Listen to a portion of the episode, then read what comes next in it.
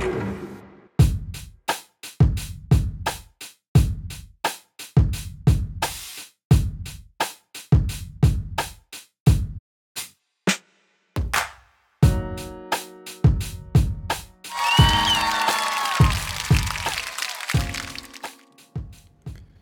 んにちは。今日もハンバーガー2個とポテト L を食べて元気なトミトです。えっ、とね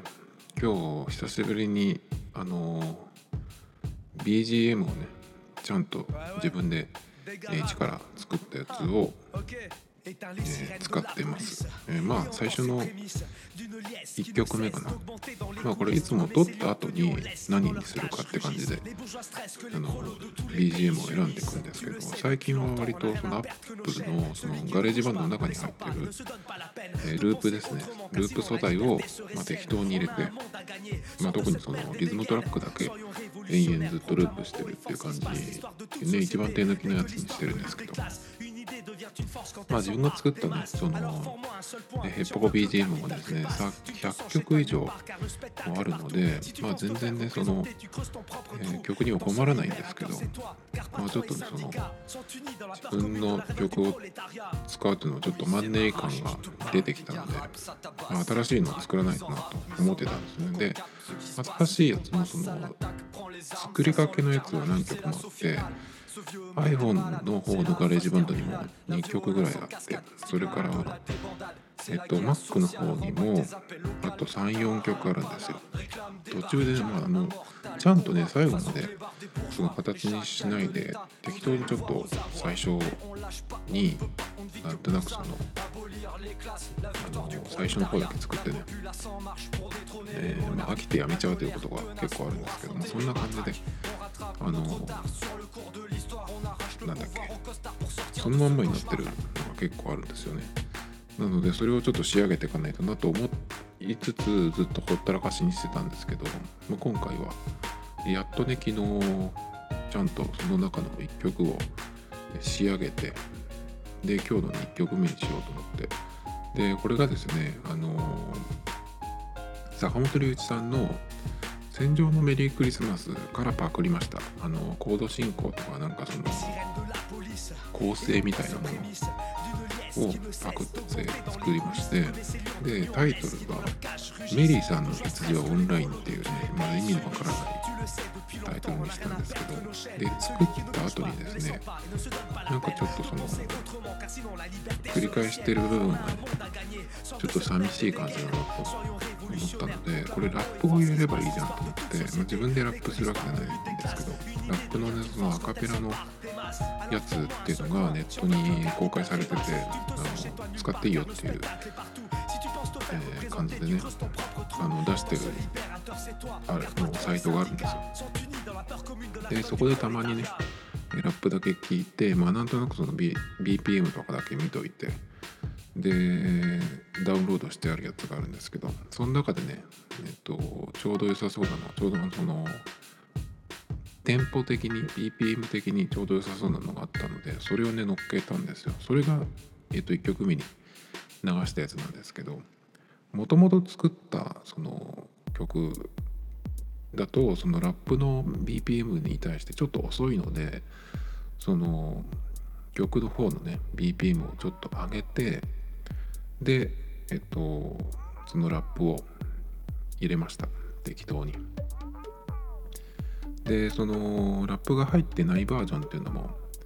あってそれも多分この今日の回のまあ後ろの方かまあどっかにそのラップがないバージョンもね入れようと思うんですけどそっちの方はちょっと,、えー、と調整をしてやります。っていう感じでね。まあ久々にえっ、とまた変な BGM を作ってしまいましたっていうことでね。えっ、と最初に今日も、えーハンバーガー2個とポテト L を食べましたと言いましたけどあのねポテトはだいたい L なんですけどハンバーガーをたまに2個買ってしまうんですね。やめればいいんですけど。なんだろうやっぱポテトの L が結構ボリュームがあるのかな。まあ全然大丈夫なんですけどやっぱ食べてしばらくするとやっぱりちょっとそういうなんか食べ方はやめようかなと思うんですけどね。久しぶりにあの200円のスパチキンが食べたくてねちょっと辛いやつが去年の12月にえっと、旨辛照り焼きっていう照り焼きバーガーシリーズの中のちょっとその辛いやつがあったんですよ。でそれがすごい好きだったんですけど、まあ、それがなくなってしまってまあ辛いやつっていうと今スパチキしかないんでね。で今てりたまシリーズが出てるんですけどとんかつてりたまとチーズてりたま行ったので、まあ、普通のてりたまを食べないとなって思って別に食べなくてもいいんですけどまあそれを食べてねこれで3個、え、終わったよっていう感じなんですけど。でマクドナルドといえばねえっ、とちょっとニュースが出てましてこれどこだっけかな？食品産業新聞社ニュースウェブに出てたんですけどマクドナルドがコロナ対応で非接触デリバリー開始マックデリバリー限定でっていうニュースがあってですね。まあマックでその宅配サービスっていうのをやってるって知らなかったんですけどまあでもあれですよね。多分エリアとか店舗とかで限定とかかな？どこの店舗でもやってるのかちょっと分かんないんですけど。でこれってあれなんですよね。マクドナルドの宅配ってウーバーイーツでもやってるんですよね。あの静岡では多分やってないと思うんですけど。でそのウーバーイーツではなくてマックが直接あのお客さんに届けるマックデリバリーっていうサービス限定の、えー、これは非接触デリバリーサービスっていうやつなんですけど。でこのねえーとまあ、その注文する時に、え、非接触デリバリー希望っていうふうにしとくと,、えーとまあ、どういうふうに届けてくれるかっていうとですね、まあ、玄関先にデリバリーバッグに入れたまんま商品を置くと。でインターホンでお客さんにその来ましたよっていうのを知らせてで配達員の人はね玄関から2メートル以上離れてでまああのお客さんにねその自分でそのデリバリーバッグから出してもらうっていうで、えー、お客さんが出してその後にあのそのねデリバリーバッグをお店の人が回収するっていうやつでね。まあ別にうん。まああれですね。まあ今の、えー、まあやつに対応っていうことで、まあ、このぐらいはすぐ対応できるからその割と柔軟だなっていう感じですけど。でこれとね同じようなサービスはピザハットとドミノピザも、えー、置きピザっていう感じでねやってるみたいなんですけど。まあだからあの普通出前あのラーメン屋とか蕎麦屋とか昔からありますけどそういうやつだとどうしてもその電話で注文してその昔ながらのやつだと電話で注文してで玄関まで来てくれてでお金払うっていうのがえあるんですけど、まあ、これの場合はねそのアプリとかウェブサイトから注文するので、えーと、カードでねオンライン決済しておくっていうのが条件なんですけど、まあ、それはやっとけばその後はね、まあ、その商品を、えー、受け渡しするだけっていうことなのでこういうことができるっていうことなんですけどもう本当に何でもかんでもねやっぱりそのキャッシュレスとかって言ってる場合じゃなくてもうそのオンラインでね決済っていうふうにすればもう接触しなくて済むんでね。結構この非接触っていうのはこれは今そういうねこの Mac の場合はそういうふうにしてほしいっていうふうにお客さん側がその希望を出してやってもらうっていう形ですけどもうなんかそういうのもデフォルトになればいいんじゃないかなっていう感じがしますけどね。結構なんかそういう、えー、これに限らずねこれはまあすぐできることですけど非接触のサービスっていうサービスというかね、まあ、そういうふうにこうどんどんシフトしていくようにしないとっていう感じになっていくんじゃないですかね。うん、そうですねでもあれですねなんかやっぱ非接触のサービスとかそのビジネスとかって何ができるのかなとかどういうふうに変わってったらいいんだろうとかちょっと考えたんですけど何も分かんないんですよね。頭悪い人が考えてしょうがないんですけどでもあらゆることがそのそういう風にねおそらくなっていかないと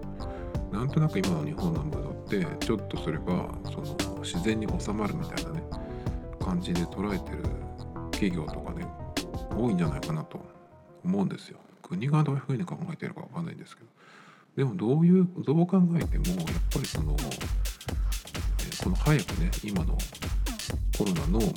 ースの封じ込めたっていうところはシンガポールとか中国とかもう国があの強制的に出るなっていうふうにしてで全部もう経済も止まるけどその食品とかね医療関係以外は全部閉めてっていうふうにしたからその早く収まってきてるわけじゃないですか。おそらくイタリアなんかもイタリア結構その医療が大変みたいですけどイタリアの場合はそのどんどん検査するためにその病院に殺到してさらに感染が広がったんじゃないかなっていう見方が大半なんですけどちょっとイタリアは分かんないんですけどあとイタリアからスペインフランスとかもなんかちょっと似たような感じになりそうっていう感じなんですけどまあ早いところはねまあだからその中国とか、えー、シンガポールなんかはね結構もう、えー、封じ込めに成功したような感じですけどこれってその封じ込めたからって言ってもうそれで OK ってわけじゃなくてどうしてもやっぱり人が持ってくるからていうのもあるしそれからウイルスがねこれから、インフルエンザなんかもどんどんその毎年違うやつが流行るっていうくらいなんでそのコロナっていうものが、えー、まあ SARS っていうのが難しい10年ぐらい前に流行ったんですけどそれはねもうすっかり効かなくなったんですよ。だけどコロナの場合どうなるかわからないし今のところやっぱりその南半球でも流行ってるところがあるっていうことでその季節関係ないんじゃないかっていう見方も結構強いし。だからその通年あるものというふうに考えなきゃいけないというのとあとは、えー、今はねそのアメリカなんかもえっ、ー、とまあ鎖国状態みたいにして、えー、それからその国の中での移動もするなんていうねイタリアもそうですけどやってますけどそれで収めたとしてじゃあその後どうするかっていうことですね。その後だからもう一斉に今まで通りでいいよっていうふうにしてまた同じことになったらこんな大変なことになるっていうのは分かってるわけじゃないですか。だからおそらく早いところはねそういう、えー、ことを想定した、えー、行動とかねそのいろいろ変えてくんじゃないかなと思うんですけど日本にいるとどうしてもなんかその軽く考えてるというかね何も何をしてるこの国はっていう感じがするんでちょっと分かんないんですけど、まあ、早いところどんどんどんどん変えていってこの先ねそういう同じようなことがあっても、えー、しっかりね、まあ、それに対応できるようにあの接触サービスはやめてとかねそういうふうに切り替えていたところが今度その生き残るというふうになっていくのかなって感じがしますね。だからあとはねその自粛っていうふうに日本は言ってるけど自粛無視っていう人たちだけがこう作る経済圏みたいなのもなんかできんじゃないかなとかちょっと思いましたけどね。だから自粛無視の人たちがっていうのはどういうことかっていうと、まあ、自分たちは大丈夫だっていう人まあそのほとんど健康の人にはいないっていうのが言われてるので自粛ししないとなんとかっていうふうに言われたとしても全然余裕だよっていうところがねあの特にまあ大企業とかだとなかなかできないかもしれないですけどそうじゃないところとかそういう個人だけがその作る経済圏っていうのが出来上がっちゃうと結構そこも、ね、今今後に向けてねその強いものができるんじゃないかなとちょっと思いますけどね。だけどそうとは言ってもなんかあのこの間ニュースに出てたトヨタのねスマートシティみたいなああいうのを作っちゃうとそのテロの標的みたいにされるだけだししかもあの感染者でばらまく人っていうのが出てきたじゃないですか。あの人死んだみたいですけど。だけどそういうのもその無言でやるっていう人も出てくるもうおそらくもういるんじゃないかなと思うんですけど。そういう人に、ね、狙われるんでまあそういうね、えー、なんかその経済圏ができたとしてもその地下に潜るじゃないけどなるべくわからないようなもっとこう深い会員制みたいになるのかなと思いますけどね。あとねやっぱこれ関係でやっぱりいろいろ思うことはあってでねそれであのピンと置情報を常にえっと iPhone とかねスマホとかオンにしている人って少ないと思うんですよね。Google とかもそのまんま設定通り使ってるとアクティビティっていうところにその自分の行った場所どこにいたかっていうのが記録されていくんですね。それでなんかその僕使ったことないから分かんないんですけど Android とかでそれをオンにして使ってるとどこそこに行きましたよねみたいな。メールが来るらしいです。Google から来るのかな？でどうでしたか？みたいな。まあそういうアンケート的なのが来るらしくてまあ非常にねその今までのその普通の感覚では気持ち悪いじゃないですか。だからまあオフにするわけですよ。僕も Google のアクティビティを全部オフにして YouTube の履歴とかもオフにしてるんですよ。だけど今ってそのどこにいたか何してたかそのどこにいて何時間ぐらいいたかとかっていうのをオープンにしてる人の方がなんかその信用というかねになるんじゃないかなっていうそういう風に変わっていくんじゃないかなってちょっと思っててだから中国なんかはその国民のその位置情報っていうのを全部把握してるみたいなんですね。だから誰がどこにいたかっていうのが割とその分かるっていうらしいんですけどまあ国にそういうのをね、えー、オープンにしなきゃいけないっていうのはちょっと今の民主主義のね国の常識からしたらねちょっと冗談じゃないよっていう感じだと思うんですけどでもそうも言ってられないみたいな感じになるのかなっていうかだからそのオンにしてる人の方が信用されるっていう感じになるんじゃないかなとそういう風に変わってくんのかな。でねそれの位置情報でちょっと思い出したんですけどゼンリーっていうアプリがあってそれはあの位置情報をあの自分の友達とかね家族とかって何でもいいんですけども交換することができるできるんですよ。でどこにいるかっていうのをそのお互いにね、えー、分かるようにするってまあ待ち合わせとかそういう時に使うっていうのはまあ用途らしいんですけど結構日本の中学生とか高校生ぐらいかな。は結構それをやっていてまあ常にオンにしてるっていう人も多いらしいんですけどまあでも全員がそのアプリを使ってる全員が見れるんじゃなくてそのお互いに交換してる人ユーザー登録そのフォローしてるような関係だと見れるっていうやつらしいんですけど。で結構ねそれ大丈夫なのっていうのを読んだんですけどでもなんかあれですよね。学生とかだと家の場所を分かってても結構その学校とかに届けてるっていうのもあったりするし今はどうなんだろうな名簿とかって出てるのかな。あの分かんないですけどだからまあ別に住所がねその友達とかに分かってあの家の場所が、えー、分かってても問題ないのかなってでもあれなの学生の場合なんかは自分の家って言っても親の家だからあんまりいいのかなって。でも親はねちょっといい迷惑かもしれないですけど。だからまあそういうのが、えー、普通にやってる世代のが、まあ、これからこう大人になっていくとそういうのも抵抗なないのかなとかちょっと思ったりするんですけどでもいざねやっぱり自分が自分名義の家借りてる部屋とかってなってくるとまたまあちょっと変わってくるのはじゃないかなと思うんですけどね。でも位置情報に関しては結構やっぱりそのまあ常にねそのオープン誰でも見れるっていう状態にしなくてもいいけどいざっていう時にその証明になるような使い方になるのかなとかちょっと思いますけどね。結構ね今この1日2日で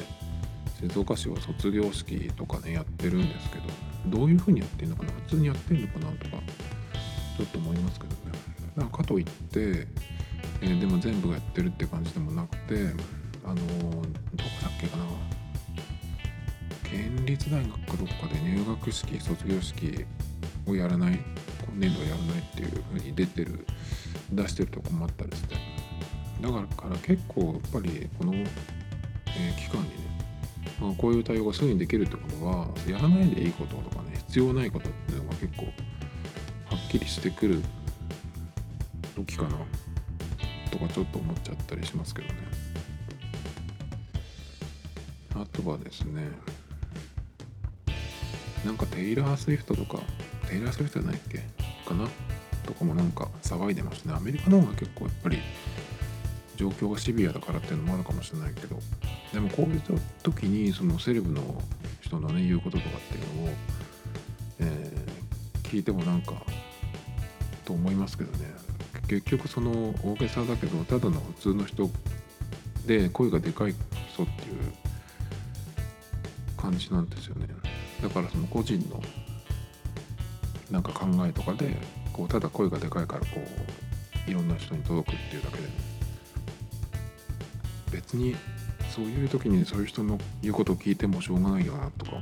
思っちゃうんですけど。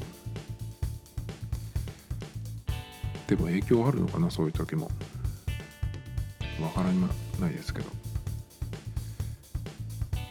あと思ったのがねあのー YouTube の広告収入ってこの騒ぎでガクッと下がったりしないのかなとか思うんですけどまあそのなんだっけ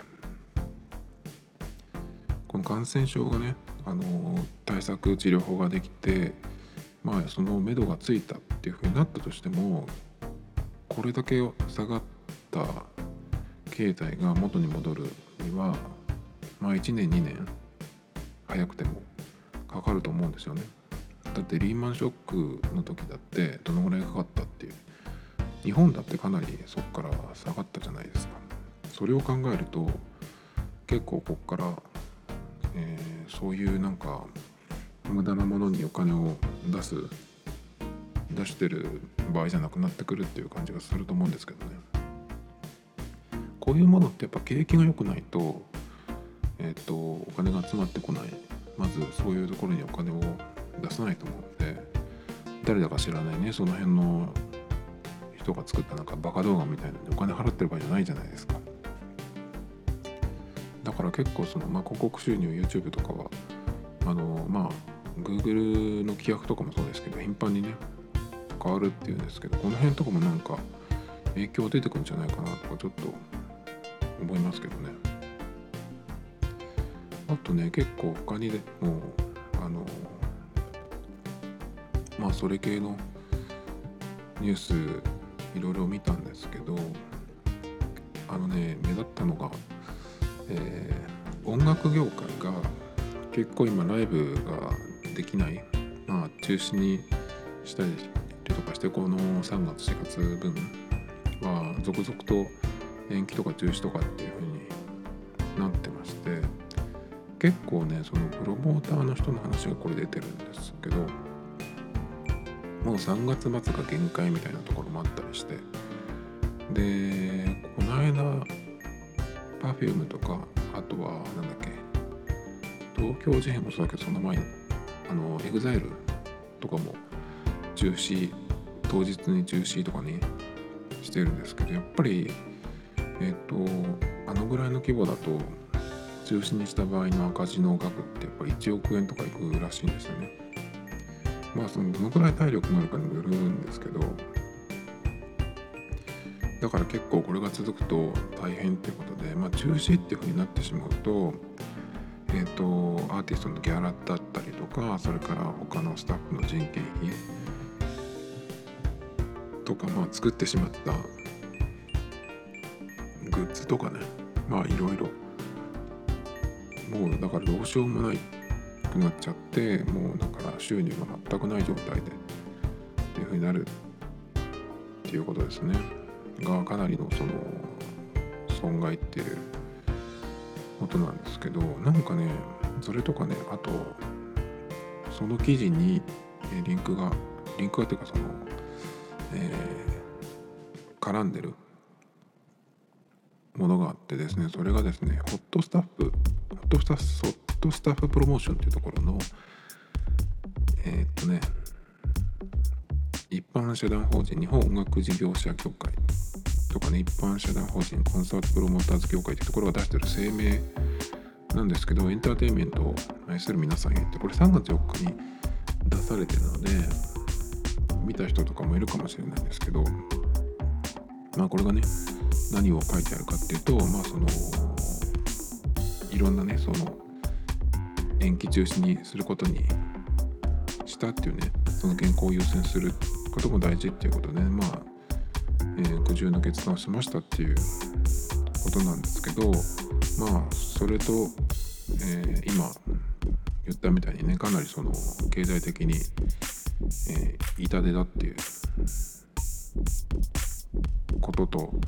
まあそれからね最後の方にまあ、えー、一日も早くねこれが収まってまた元通りになるようにっていうふうに書いてあるんですけどこれを読んだ時にちょっとなんか違和感っていうかねん？っていうふうに思ったんですけどそれは何かっていうと元通りに戻ると思っているのかっていうところなんですよ。この辺がねやっぱりその日本の今企業というか社会が共通して、えー、思ってるなんかそのムードなんじゃないかなと思うんですけど台風が来てその去っていく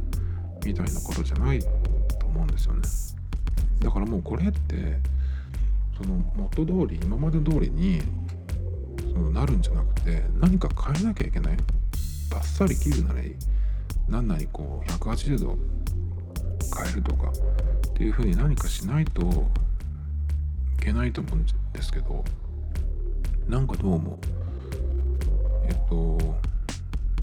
そのうち元通りに戻るみたいな感じでいるのはねなんかアメリカとかはヨーロッパとかは今結構大変だけどそれを機にね多分社会を変えていくんじゃないかと思ってるんですよ。だけど日本は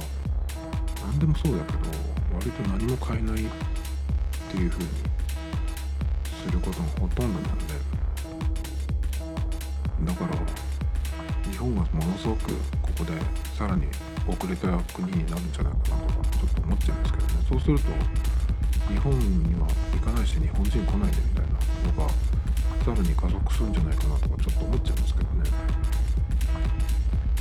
あの海外移住したいなと思ってる日本人としてはちょっとねやばい感じがしてきちゃってますね。日本人差別が結構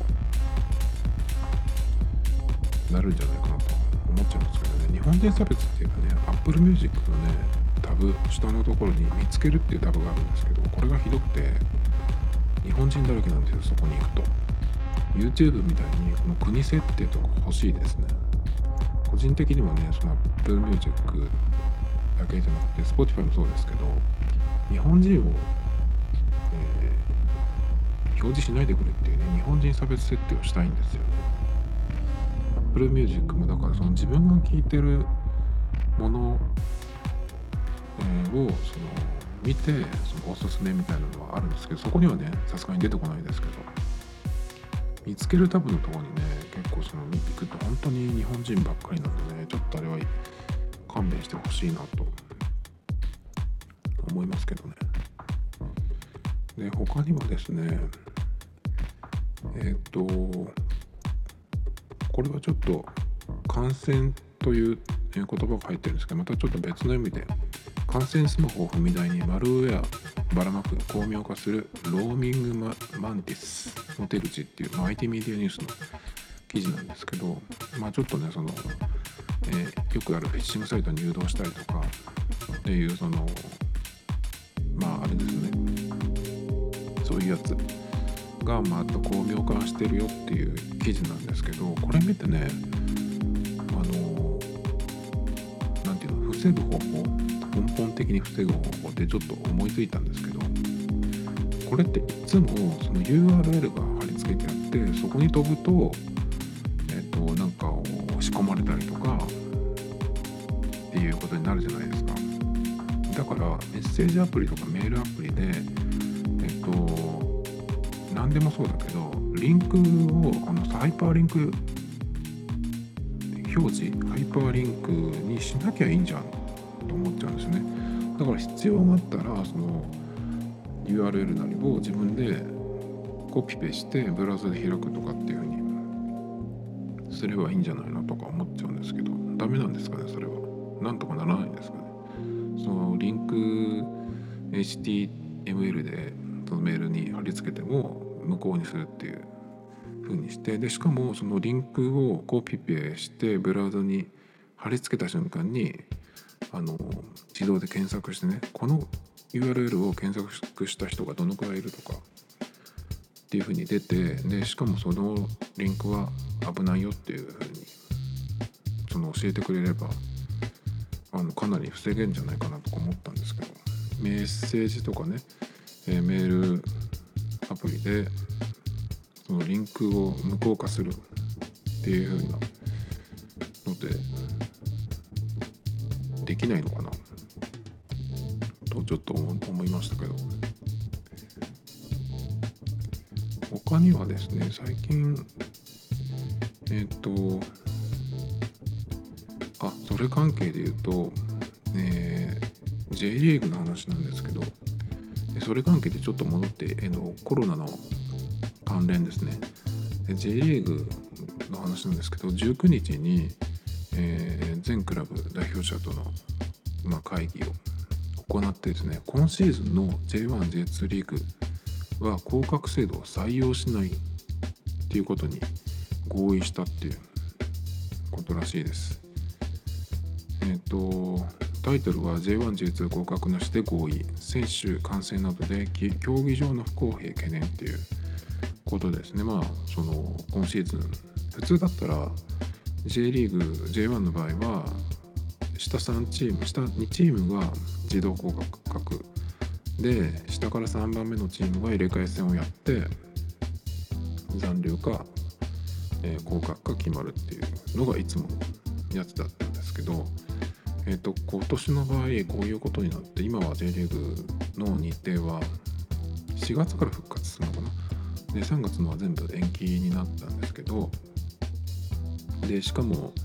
えー今のところはまだ中止になってないので東京オリンピックもあるということでそういうスケジュール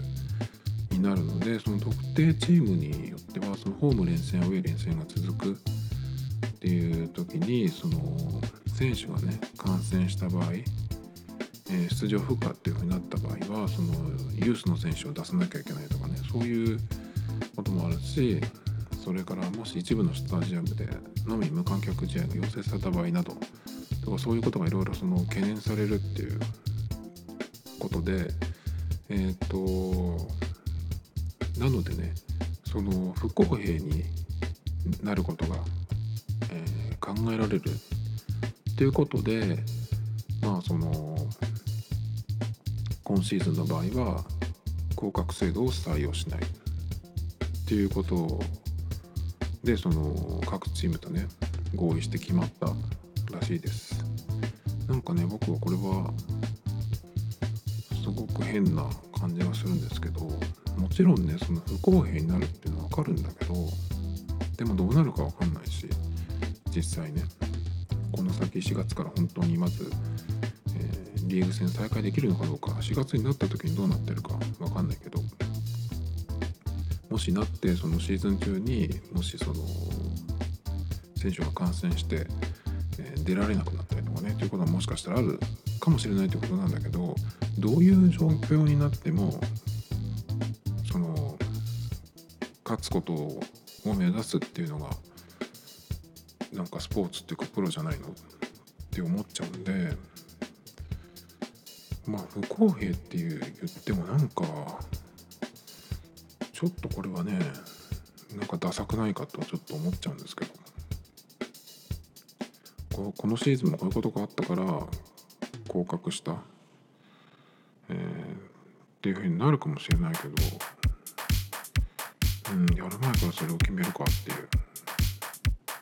気がしちゃうんだけどね。ちょっとなんか、うんまあ、変な感じがするなっていう。感想です。他にもですねえー、っとれはですね。AI 活用の無人決済店舗高輪ゲートウェイ駅23月23日開業ということであと3日後ですね無人のえっ、ー、とキオスクみたいな店かな？がこの新しい、ね、高輪ゲートウェイにオープンするっていうことなんですけどすごいタイミング悪いなと思うんですよ。これね見るとえっ、ー、とまあキオスクぐらいのスペース。囲われたスペースに、えー、棚があって。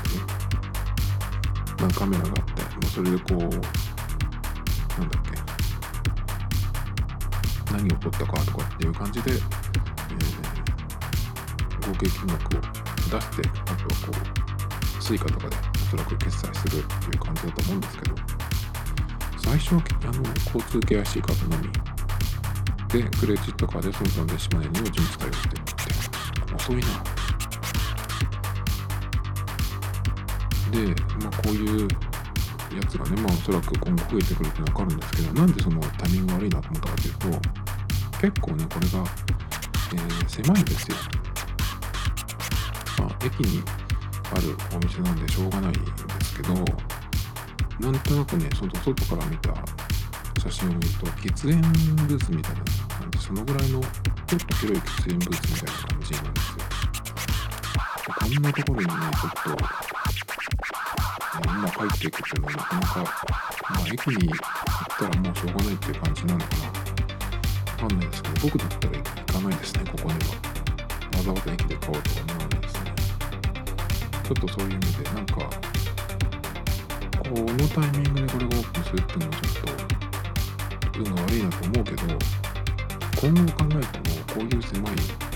スペースに囲ったところっていうのはなんかダメっぽい気がしますね結構今ショッピングセンターとかの、えっと、喫煙室も使えなくなったりしてるところがあってああいうその密閉空間っていうのはダメっていうことなのでそういう感じなのでおそらくだからその喫煙スペースとかも今後開放しないんじゃないかなと思いますけど他のところでは今今まで通り普通に使えてる喫煙スペースなので。見ましたけどその辺は結構あれかな、うん、平均値を取って決めるのかな。でも自分で決めてほしいですよねお店とかが。何かっていう時にお店でえっと感染者とか出た場合って今はすぐえまあ自粛っていう形だけど休業っていうふうにいつなるか分かんないんでそれをねえー、そういう場所を作らないっていう方がいいと思うんでちょっと、えー、まあねこのもこれが設計されたのはもっと前だと思うんだけどちょっと運が悪くてかわいそうだなと思いますけどね。他に何かあったかな？あとはねえっ、ー、とあこれはもう本当にくだらない話でこれを最後にしようかな。アプリのゲームアプリなんですけど NHK が出してるやつですけど NHK 人生クエスト日村の大冒険っていうやつでですね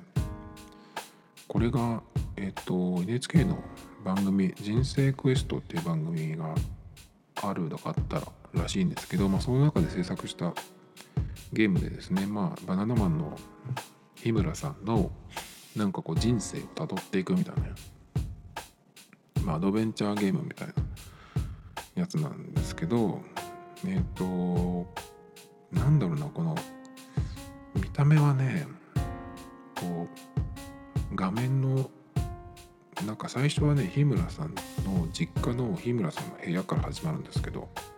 いろんなとこをこうタッチして調べて、えー、進んでいくっていうやつですね。でこう外に出て学校に行くとかっていうふうに進んでいってこう会った人と会話したりとかっていうふうにしていくんですけど。これがえっ、とちょっとやってみたんですけど最初の方にえすぐね、え学校に行くんですよ。中学だか高校のとこからスタートするんですけど。で友達と会話するシーンがあってなんか友達がピアノを教えてくれるっていうところがあるんですけどでピアノをこう友達が弾いた後に自分がねこう同じように弾いていくっていうのがそのミッションがあるんですけどそれができなくてすぐやめたんですけど23曲もっとかななんか覚えなきゃ、え連続でやんなきゃいけないっていうのがあってすぐね嫌になってやめちゃったんですけど。でこれ1個引っかかったのが NHK が出してるってことで結構こういうゲームアプリって始める時に利用規約っていうのがあってでこういっぱい書いてあって、えーまあ隅々まで読む人って少ないと思うんですけどどんどんそのなんだっけ承諾みたいなのをして先に進んでいくと思うんですけど NHK がこれを出してるっていうところでなんかちょっとかかったのがこれの規約に OK してゲームを始めた。っていうことで後々その受信料を払えみたいな、ね、ところにつなげる